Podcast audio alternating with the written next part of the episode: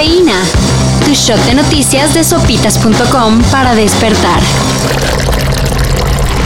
Le gusta que le digan cosas feas o quién sabe por qué. Pero a pesar de su escasa popularidad, Gabriel Cuadri ya alzó la mano para ir por la candidatura presidencial de la oposición en 2024. Y esto en contra de la biología, en contra de la ciencia, en contra de la lógica y del, y del, y del, y del simple, de- de- digamos que, sentido común.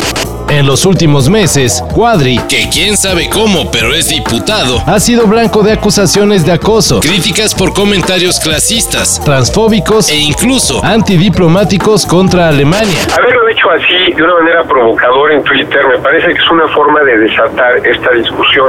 pese a todo eso, Parece que se considera un candidatazo. Solo días después de que AMLO negara el envío de armas a Rusia, El gobierno de Putin lanzó una ambigua pero seria advertencia a todos los países que suministraron armamento a Ucrania. van a asumir las consecuencias. Señaló la portavoz del Ministerio de Exteriores de Rusia. Sucks. I hate it here. Shut up, drink wolf milk and watch Russian cartoons. We now return to popular Russian cartoon Shoe and Shoeless. Shoe and shoeless. One is meaningless without the other. Estos países deberían comprender qué responsabilidad asumirán por esto. ¿Cómo lo comprenderán? Es bastante sencillo, Agregó sin decir exactamente cuáles serán las represalias. pero las que sean, Que qué miedo tener de enemigo a Rusia. Aguántale, aguántale, derecha, a la derecha, a la derecha. ¡Ah! ¡Qué grande! ¡Sí, señor! ¿Cómo lo vacunó? Los fanáticos del PSG ya se veían en la siguiente ronda de la Champions pero apareció el fabuloso Karim Benzema para mandar al cuadro parisino a casita. con todo y Neymar, Mbappé y Messi. ¡Aparece Karen! ¡Aparece Karen! ¡Aparece el rey de Europa! ¡El!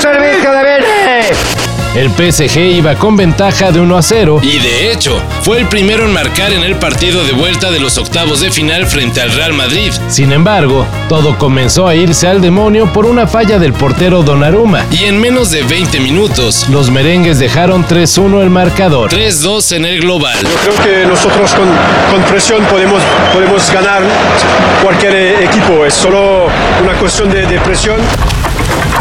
Aunque en teoría ya no hay problema para el estreno de películas en salas de cine, Warner y DC volvieron a modificar la salida de cintas esperadas por los fanáticos de los cómics. Hey, buddy. You that fish boy from the TV? It's Fishman. What do you want? Can we get a picture with you? Aquaman and the Lost Kingdom y The Flash fueron reprogramadas. Y de estar contempladas para este año, Serán estrenadas hasta 2023. Mismo caso de Black Adam. aunque solo por un par de meses. Ya no se estrenará este verano, sino en octubre. Por el contrario, Shazam, Fury of the Gods, De junio de 2023, adelantará su salida a diciembre de este año.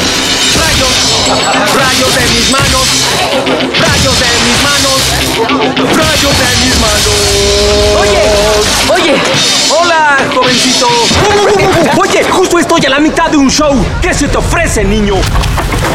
Ay, solo son 300 dólares. ¿Cuánto es? ¿Como 300 tazas de café? Eso es, beberé 300 tazas de café a partir de ahora. Maquinita, quiero un café. Si alguna vez se preguntaron, ¿es posible morir por exceso de cafeína? la respuesta llega de Reino Unido, donde un hombre falleció por tomarse el equivalente a 200 tazas de café. Y no es que se haya bebido jarras y jarras, No, solo se tomó un shot de cafeína en polvo. el cual era un suplemento para rendimiento deportivo. La dosis recomendada del producto es de 60 a 300 miligramos. Pero el sujeto se equivocó y colocó 5 gramos de cafeína pura en su bebida. Ahora la empresa productora de la cafeína en polvo es investigada ya que esta no va acompañada de una cuchara medidora. que fue lo que provocó la confusión fatal. Para esto y mayor información, En sopitas.com. Cafeína. Shot de noticias de sopitas.com para despertar.